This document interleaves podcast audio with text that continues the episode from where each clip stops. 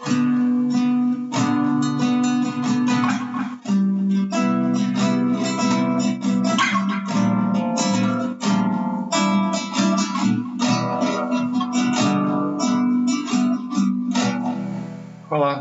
tudo bom com vocês? É, mais um episódio do Qual é o Tom aqui. E esse episódio vai estar saindo um pouco atrasado, que eu tive umas complicações na segunda. Mas é, já resolvi tudo e vai sair um ou dois dias atrasado, não sei. Mas enfim, parando aqui de enrolar, meu nome é Rafael e hoje eu vou falar sobre Nick Drake. Quem é, ou melhor, quem foi, como é que fazendo um breve histórico, suas influências e tal. Vou falar porque, assim, os principais motivos disso, né, eu adorar tanto essa figura mística da música que foi Nick Drake e meio que tentar fazer assim uma, uma loucura, uma ideia que eu tive de relacionar ele com impressionismo, mais especificamente Claude Monet, que é o meu artista plástico favorito desse movimento. E meio que fazendo também paralelo com suas letras e tal. Então, é isso. Esse vai ser um episódio um tanto quanto diferente, eu acho. Não sei. Estou experimentando novos modos de fazer a coisa e é, eu adorei escrever esse roteiro, sério. Assim, parece que toda vez eu falo isso, mas, mas é real. Então, vou parar de enrolar e até o episódio.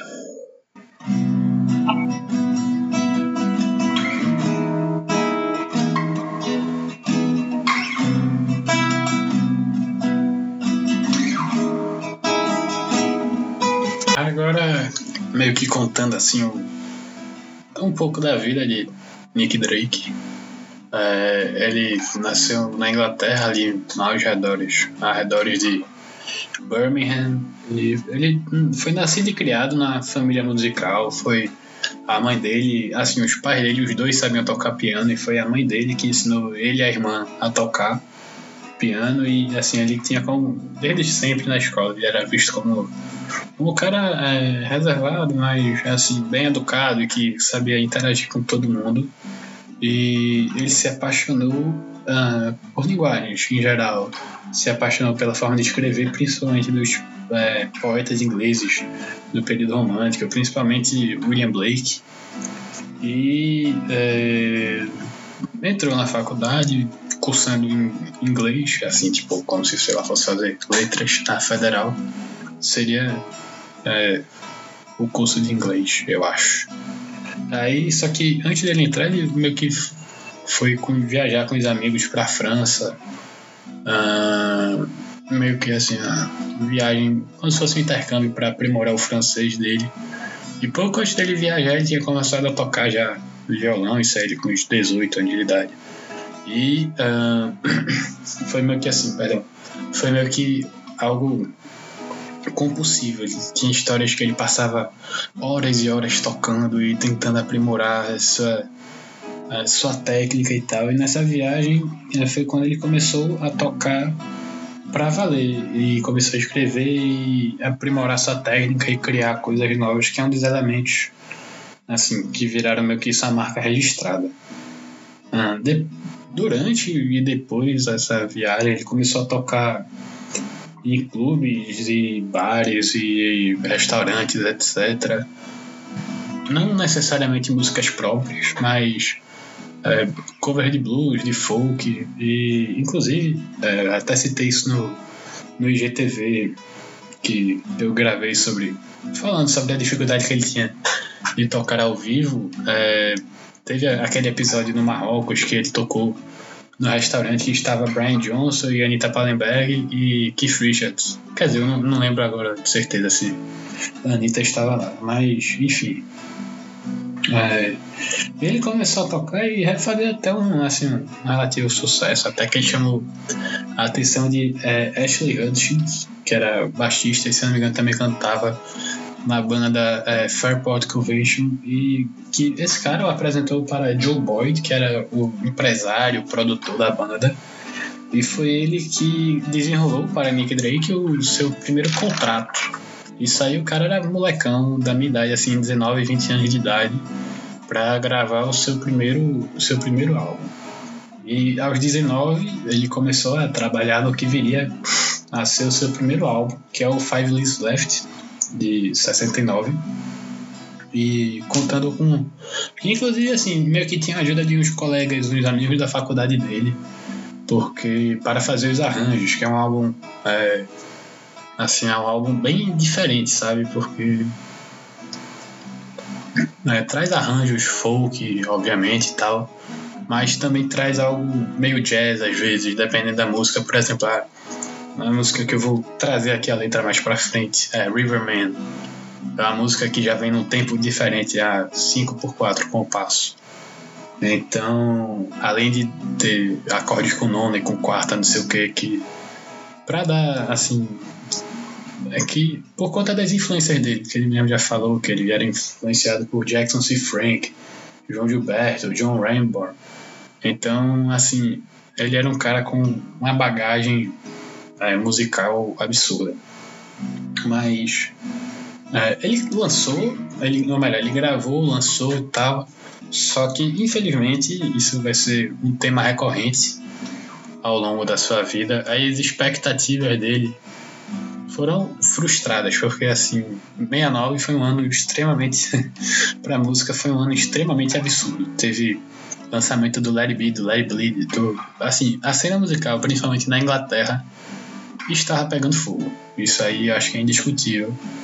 E é, naturalmente não teria muito espaço para um álbum de, de estreia de um cara relativamente desconhecido. E principalmente por ser um álbum assim. Não é que ele seja difícil de ouvir, muito pelo contrário, você consegue ouvir ele tranquilamente é, é algo gostoso, sabe? E só que tem isso que eu falei, ele não é exatamente aquilo que você espera. Ele tem muitas nuances, tem muitos detalhes, tem muitos arranjos. Ele não é algo apenas folk, ele é muito mais complexo do que isso. E talvez é, assim o público não estivesse exatamente preparado. Eu acho que essa seria a maneira uma maneira ok de falar. E também é, a gravadora que gravou e distribuiu seus álbuns não era exatamente é, uma gravadora com alcance muito grande, eles não conseguiram fazer uma divulgação.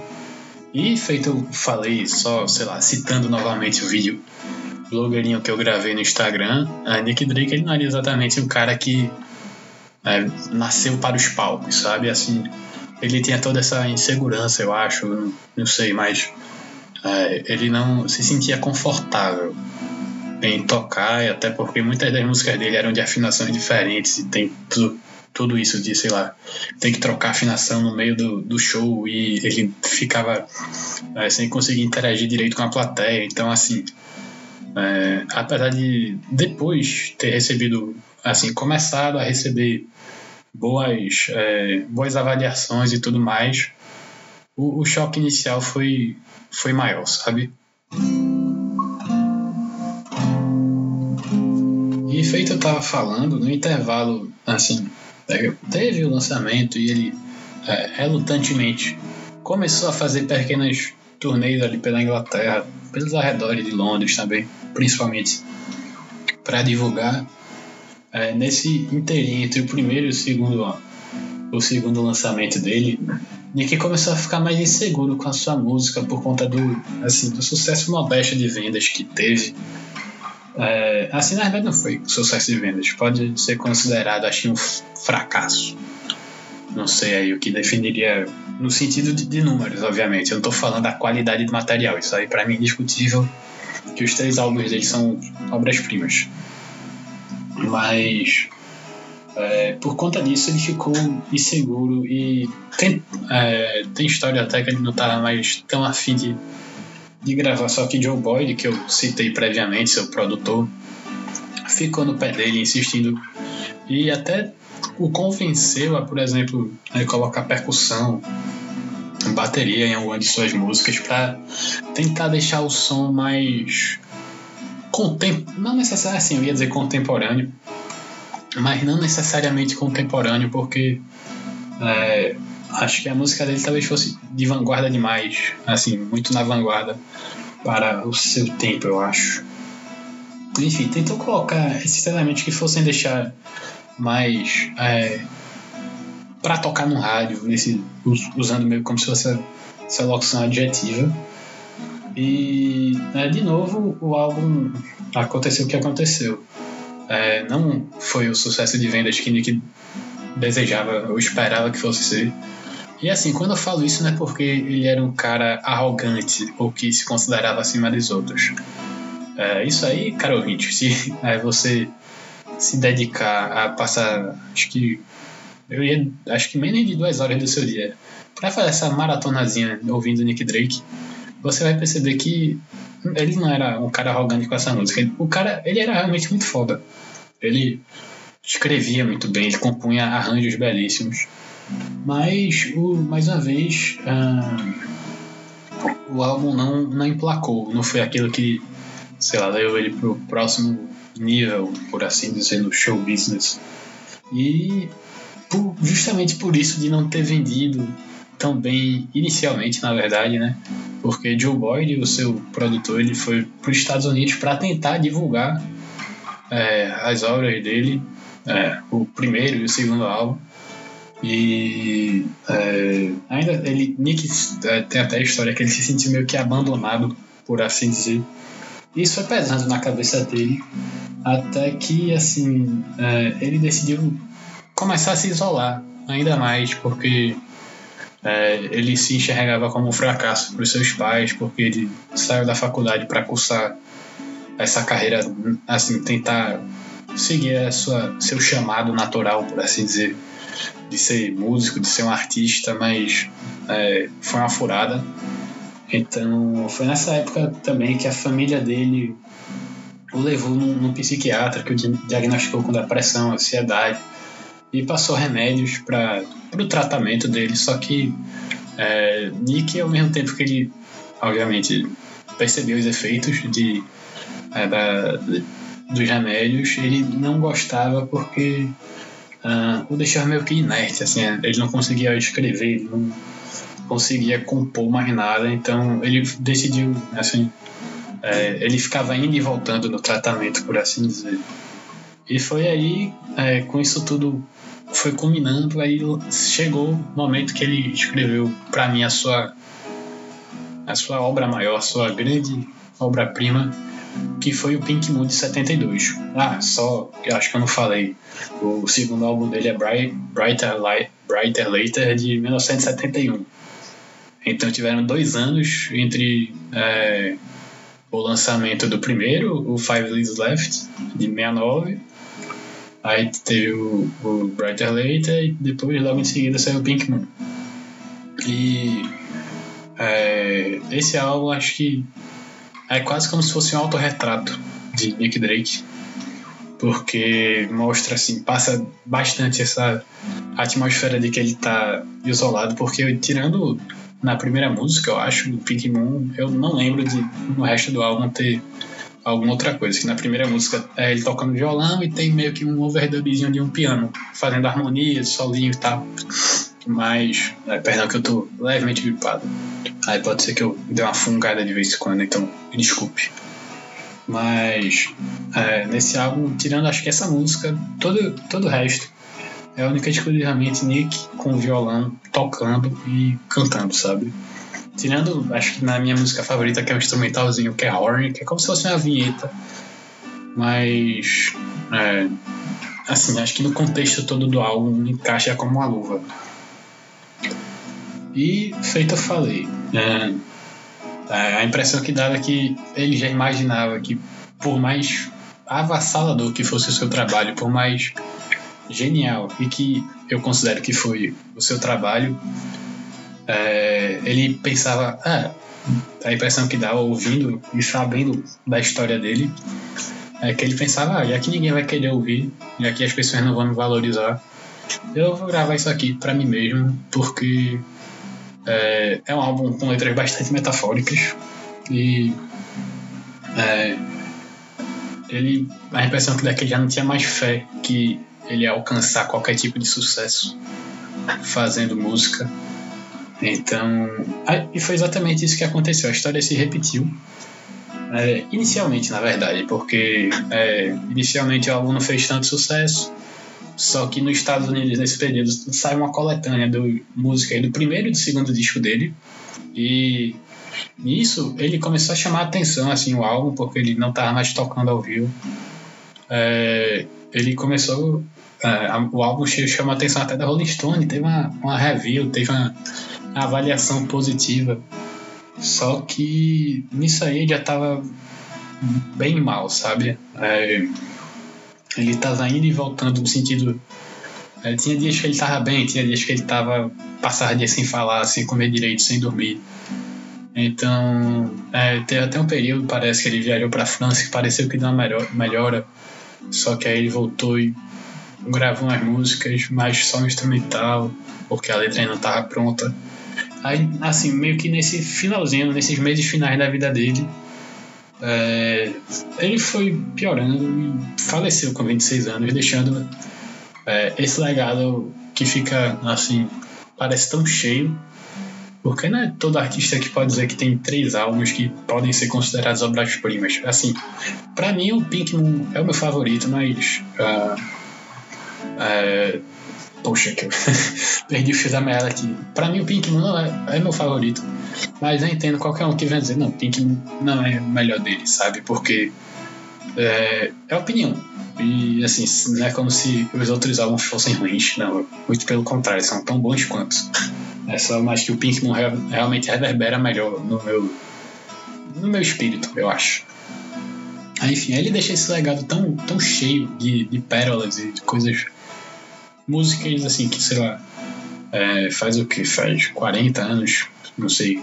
Quem morreu, não, não lembro exatamente um mas deixei esse legado ao mesmo tempo tão cheio e tão incompleto. Assim, não necessariamente incompleto, mas deixei um, um pouco de incerteza, sabe? Porque você fica pensando, poxa, se, sei lá, é, não se sabe ao site se ele viu, por exemplo, a review da Rolling Stone, que falou bem pra cacete do, do Pink Moon.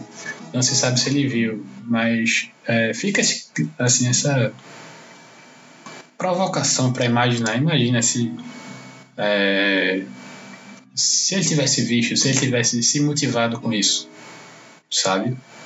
Então, assim, ele foi um cara, eu acho, talvez injustiçado pelo tempo que nasceu, mas que tem uma obra-prima que todo mundo deveria ouvir, porque é isso, velho, o cara é foda. Aí, nos próximos blocos, eu vou falar mais porque eu achei tão foda assim.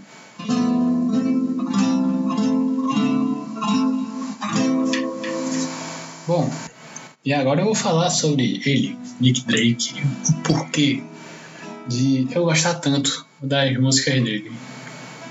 E resumindo em duas palavras, tudo aqui que eu escrevi é simples e sincero.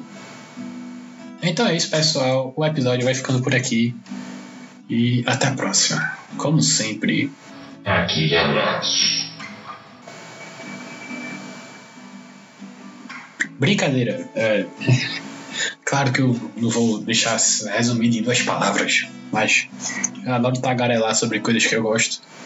E falando em coisas que eu gosto, eu acho que isso é uma das coisas que eu mais gosto na, na, música de Nick Drake é que ele é um cara apaixonado. Ele é apaixonado pela música que ele faz. No sentido de que é, você consegue perceber que ele gosta, assim, é como se, de certa forma, a, a, o modo dele escrever fosse um autorretrato, só que ao mesmo tempo impressionista. Isso é algo que eu vou trazer mais pra frente. Hum, estou aqui com um sorriso na cara, preparado para falar sobre o impressionismo. Mas era algo, é algo que eu acho bastante cativante, é ver uma pessoa falando sobre a sua paixão. E para mim isso é algo que eu consigo sentir nas músicas dele. Assim, uma pessoa que observa os seus arredores e tenta meio que. Como ele não era um pintor, como ele era um escritor e músico, compositor, ele tentava colocar assim a, a sua tela era meio que o papel e, uh, e a sua voz então e o violão é, então assim o, o, que ele usava para pintar e para, sei lá, transmitir as pinturas, entre aspas, que seriam uh, as suas músicas, são coisas do seu ao redor. Por exemplo, tem a história aqui em Riverman, que é uma música que eu vou meio que dar uma analisada. É uma música que, uh, ou melhor, a história conta que tem esse amigo que estudou com ele na faculdade e que todo dia ele e Nick atravessavam uma ponte para para ir para as aulas e tal. E que, assim, era uma coisa que Nick de vez em quando comentava, essa ponte aqui, não sei o quê. Só que é, talvez por isso ele tenha é, inspirado essa sua, essa sua música e todo, todo o cenário que ele cria. Mas outra coisa assim, outra, acho que aí os pintores, caso tenha. Quer dizer, eu sei que tem uma pessoa aqui, um artista plástico, que ouve meu podcast, mas. É, aí eu não vou saber o termo técnico, mas assim, as coisas que ele usa para preencher a, a tela que vai se tornar sua música são principalmente as suas letras bastante metafóricas que são, feito eu falei, são quase como se fosse um autorretrato dele, mas ao mesmo tempo é como se fosse um autorretrato de um sonho, acho, sabe assim. Ele que traz esse é, genuíno interesse no, naquela cena. Ou seja, aí ele consegue meio que preencher a cena, passar. Uh, eu tô pensando aqui na palavra que eu escrevi, mas é, eu tô até achando aqui no texto, só que não é exatamente isso que eu quero dizer. Ele consegue, como se fosse, pronto, passar a tintura, passar é, como se fosse assim, um sombreamento da cena e tudo mais, para passar essa noção de profundidade. Aí seria meio que a maneira inventiva que ele abordava o violão e o piano. Tanto é que, assim, feito falei, já ele tocando ao vivo, ele tem essa dificuldade às vezes não apenas pelo fato dele estar bastante nervoso, mas pelo fato de ele ter que ficar trocando de afinação e colocando o capotraste mais para cima, mais para baixo, no, baixo, no braço do violão. Então, ele usava assim diversas formas, assim, tinha diversas abordagens para é, preencher os desenhos, sabe, para Uh, essa metáfora eu espero que faça sentido, porque assim, na minha cabeça tá muito claro. Mas, assim, ele usava as músicas, ele usava, ou melhor, usava a melodia, usava o instrumental para passar como se fosse a temperatura da sala na foto. Não sei, daí. É, acho que eu vou desistir de fazer podcast porque eu não consigo fazer metáforas. Não sei. Ou então eu vou ouvir mais Nick Drake. É, Acho que você deveria fazer isso também, ouvinte.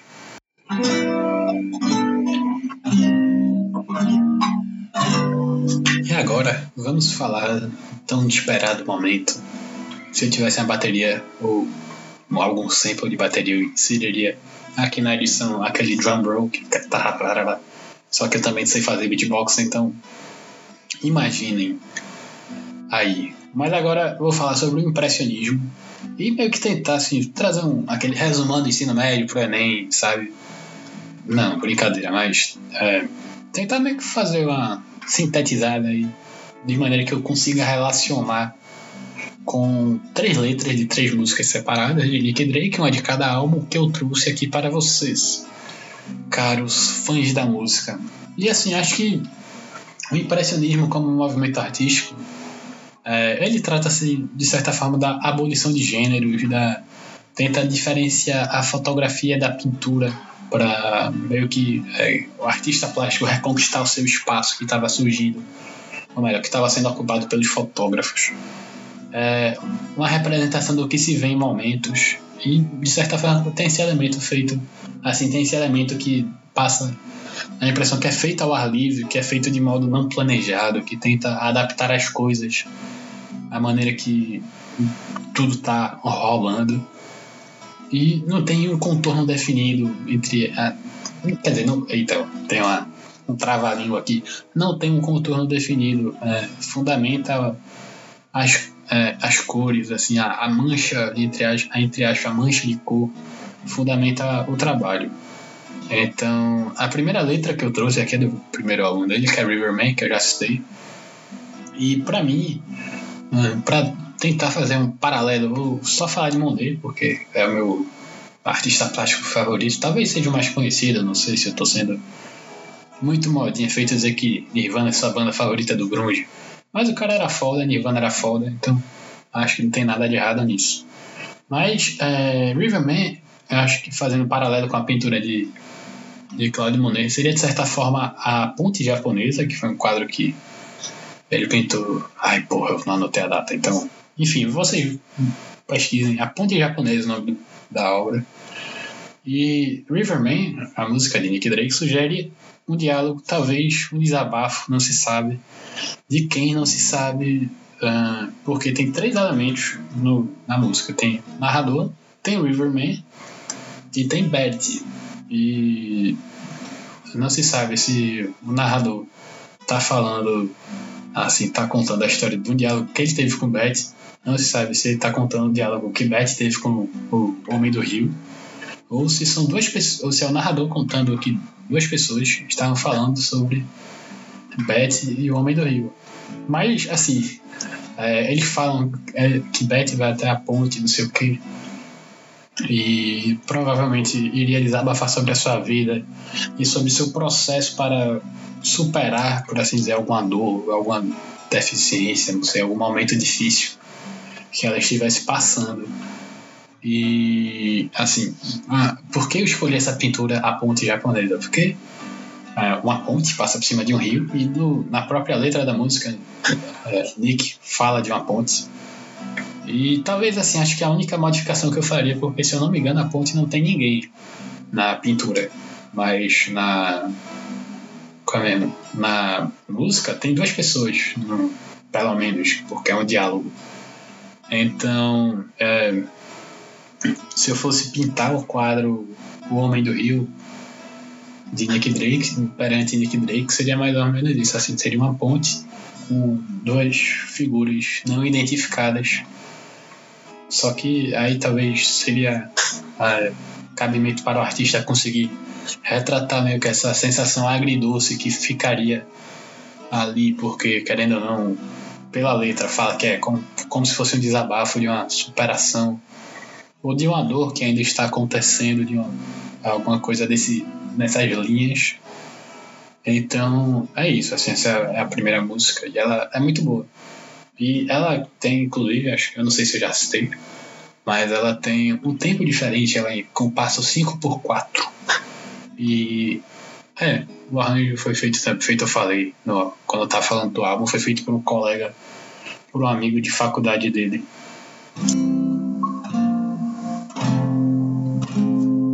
Falando do segundo álbum de Nick Drake, o Brighter Later, a música que eu vou falar vai ser Northern Sky. E dessa vez é, eu procurei pinturas de Claude Monet porque é, eu não queria assim, pesquisar, assim, não estava muito afim, sendo bem honesto, de pesquisar pinturas de sei lá, impressionistas no geral, porque era muita coisa. Aí eu tô meio cansado. Eu, hum, só Claude Monet.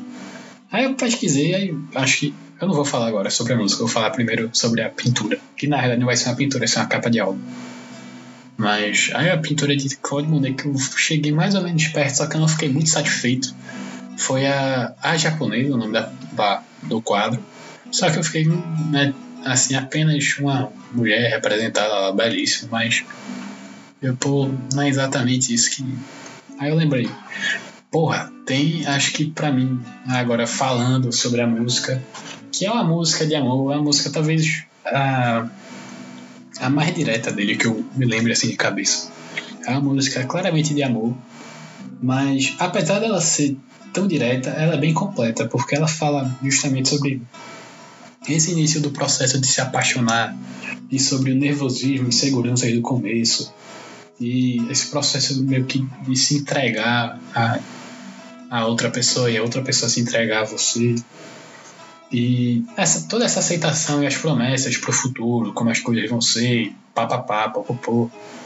É, eu não vou citar a letra toda aqui para vocês ouvirem a música. E é muito melhor Nick Drake cantando do que eu com essa minha voz de pato rouco, recitando uma letra em português. Mas aí entra a parte da capa do álbum, que eu acho que talvez melhor relaciona que a do The Free Willing Bob Dylan de Bob Dylan, que é ele com um casaco, não sei o que, abraçado. Então, assim, nessa foto sempre achei uma foto muito legal, porque para mim representa bem quando você começa a se apaixonar por alguém e tá é, esse período de gostar de ficar andando agarradinho, etc. Andar de mãozinha dada. Então, uh, eu acho que é isso. E partindo agora para a derradeira música do álbum Pink Moon, eu trouxe a auto-intitulada Pink Moon. Aí vocês podem pensar, porra, tá muito preguiçoso. Trouxe essa música que é, a letra é curtinha, não sei o que. Não, a questão não é assim, eu fazer uma releitura ou reinter... quer dizer, reinterpretação talvez. Mas a questão não é eu, sei lá, fazer uma leitura da letra. A questão é eu tentar, acho que provocar vocês, atiçar a curiosidade para vocês ficarem afim de ouvir Nick Drake. E Pink Moon foi a música que eu descobri Nick Drake através. Foi a música que inspirou esse episódio, que foi ela que me fez pensar, hum, é, perdão pelo fungado, que eu estou gripado. Ou corongado, não sei. É, foi a música que inspirou o episódio, feito eu falei, e que foi ela que me fez pensar. Hum, é, se Nick Drake fosse um artista, assim, eu comecei a viajar, que eu gosto de pinturas e tal. Aí eu pensei, pô, acho que ele seria impressionista, porque, é, feito eu falei no episódio sobre o folk, assim, ele fala mais ou menos o que está sentindo, mas é, deixa muito, muito espaço para interpretação, para você extrair os seus próprios significados através da sua experiência de vida. Eu acho que para mim Pink Moon é justamente meio que a epítome, eu não sei se essa palavra existe ou se ela, se ela existir se encaixa, mas ela parece ser muito bonita e eu quis falar. Ela pode, assim, é, acho que todo mundo deveria ouvir, assim, antes de falar as minhas conclusões. Acho que todo mundo deveria ouvir para tirar suas próprias. Antes, não, pausa, tem problema não, espero. Pronto, ouviu? É, aí, assim, acho que todo mundo deveria ouvir para ter tirado as suas próprias conclusões, feito você ouvinte. Eu espero que já tenha ouvido. E agora falando um pouco sobre o que eu acho dessa música. Feito eu falei, a letra dela é bem curta e ela pode, para mim, ser tanto um retrato do sufoco, da aflição, da decadência que Nick Drake estava sentindo e entrou nos últimos meses de sua vida. Ou pode ser, por exemplo, uma imagem que ele viu no céu em algum momento. Feito eu falei, é, ele era uma pessoa bem observadora das coisas ao seu redor, até porque ele tinha essa personalidade mais introspectiva de gostar de ficar ali no fundo não ser exatamente o cara que quer estar tá no centro das atenções, ele usava seu tempo livre de não estar no centro das atenções observando o seu mundo. Aí, para mim, assim, é, acho que de certa forma o fato, que é o que está escrito, ou melhor, para mim o fato, na verdade, perdão, é que não se sabe o que quer dizer. Provavelmente, feito eu falei, ele é um cara que desenvolveu muitas metáforas na sua nas suas letras e que a maioria provavelmente está fazendo sentido na cabeça dele, que infelizmente ele não ficou aqui tempo suficiente para conseguir explicar ou para deixar é, as coisas claras. Mas pela letra é algo que Nick Drake de certa forma profetizou. Assim, ele ele leu e ouviu falar de algo e que ninguém vai escapar porque ninguém está à altura ou ninguém tem a altura suficiente para se livrar. Então, é isso. Essa seria meio que a, a lua rosa. A, e só fazendo, quase que eu esqueço desse detalhe, que é tudo que motivou todo esse quadro. Que a pintura, eu criei toda essa expectativa para só falar no final. Parece até filme hollywoodiano. Mas seria Impressão, Nascer do Sol, de é, Monet, porque tem é, é, a impressão do nascer do sol no shit Sherlock. Mas é uma pintura, de certa forma, não é exatamente abstrata, mas que é como se fosse assim: de manhã cedo você acorda, aí tu, por exemplo, se você mora em lugar litorâneo, Aí, e dá pra ver a praia. Aí de manhã cedo tu acorda. Se, já, se o sol já nasceu, mas tu ainda vê meio que a cidade ainda meio que naquele estado, meio que dormindo, meio que acordado, os carros passando devagar. E assim, essa pintura e essa música, para mim, meu significado pessoal, isso aí não é o que eu acho de Drake quis falar de verdade. Mas eu me lembro muito disso quando, sei lá, eu vou pra. Eu saio daqui de Recife e vou pra praia ou pro interior e vejo assim uma cena mais calma. Ou então eu vejo a, a cidade mais distante. Agora, por exemplo, eu tava aqui na produção, no momento de que eu tava escrevendo esse roteiro. Aí eu fui dar uma pesquisada e uma das sugestões que apareceu era, por exemplo, era Nick Drake muito maluco, voltando de uma noitada. E o sol tava nascendo, tava meio que no momento do sol nascendo, a lua se pondo, não sei o que. Aí hum, a lua está rosa. Aí, eu acho isso aí é até de certa forma baboseira. Mas é isso assim que eu tenho para trazer para vocês.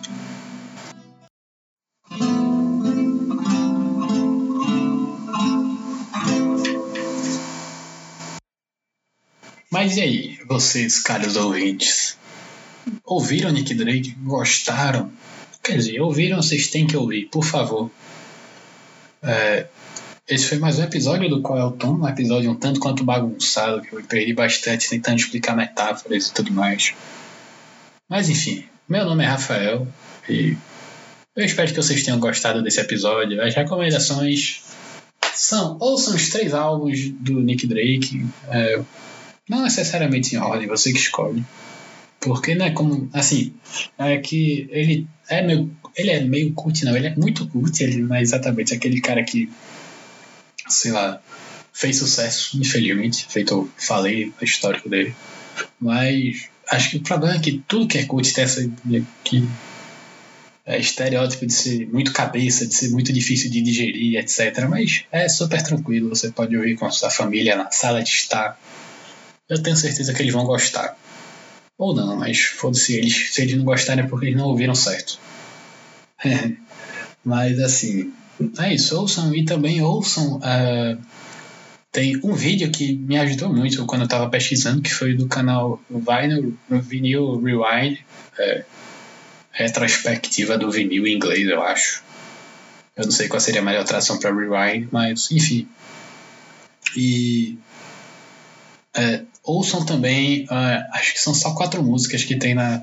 Único, acho que é a única é, gravação ao vivo dele, que é o John Peel Sessions, que foi na, na rádio BBC na época. Então, é isso aí. Eu vou ficando por aqui. Uh, até o próximo episódio, que eu acho que vai ser a parte 50 do podcast antiaderente Bolitz, que a conversa foi muito da hora. E é isso aí. Até sexta-feira, que é quando vai sair o episódio, a não ser que, sei lá, a lua rosa venha nos pegar. Mas eu vou parar de enrolar. Tchau, tchau. Aquele abraço.